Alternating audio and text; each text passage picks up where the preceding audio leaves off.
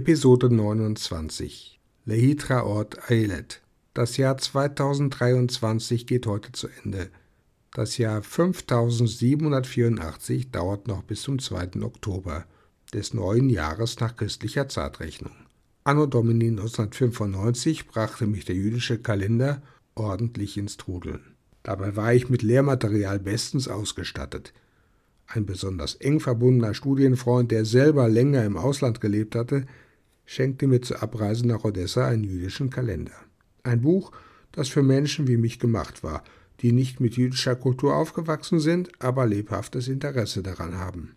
Istvan, wie ihn eine russische Dozentin nannte, half mir auch von Deutschland aus, als ich zu Ostern 95 den Wunsch fasste, nach Israel zu reisen. Da war der Sprachkurs im Betulpan schon lange vorbei. Die beiden Lehrerinnen waren nur für einen Monat nach Odessa gekommen. Ich erwähnte, dass die letzte Stunde bei unserer Mora Eilet sehr, sehr traurig war. Vor allem natürlich für uns Lernende, aber auch unserer Mora ging der Abschied nah. Vielleicht hatte sie sich ein wenig in die Adesiti verliebt, so wie ich vier Jahre zuvor. Ich war beim ersten Besuch auch nur einen Monat dort gewesen.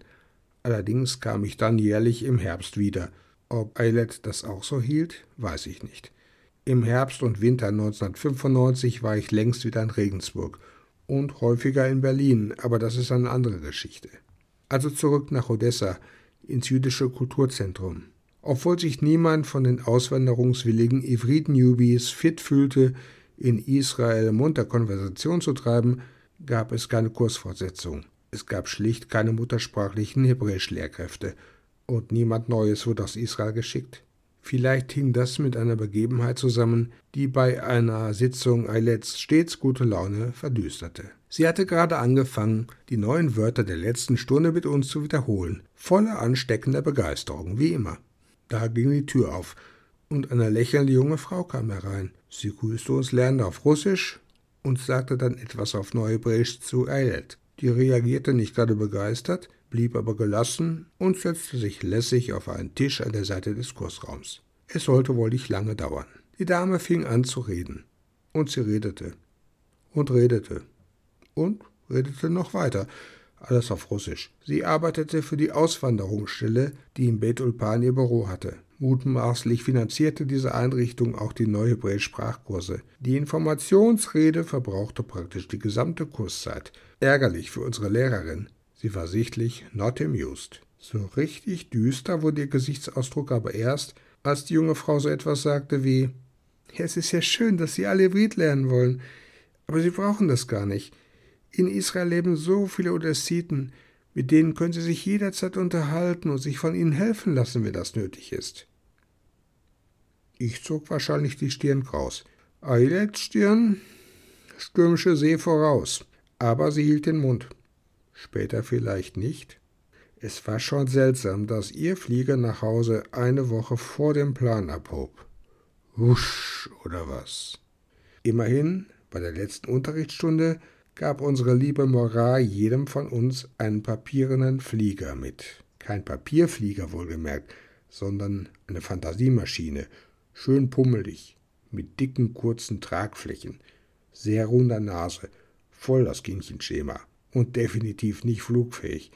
Darauf geschrieben hat Eilert, ach, jetzt machen wir erstmal Musik.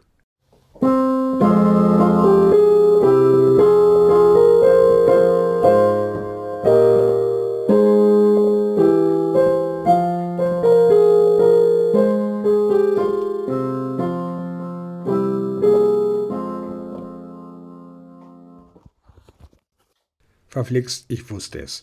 Wenn eine Anreise tut, dann wird er was vergessen.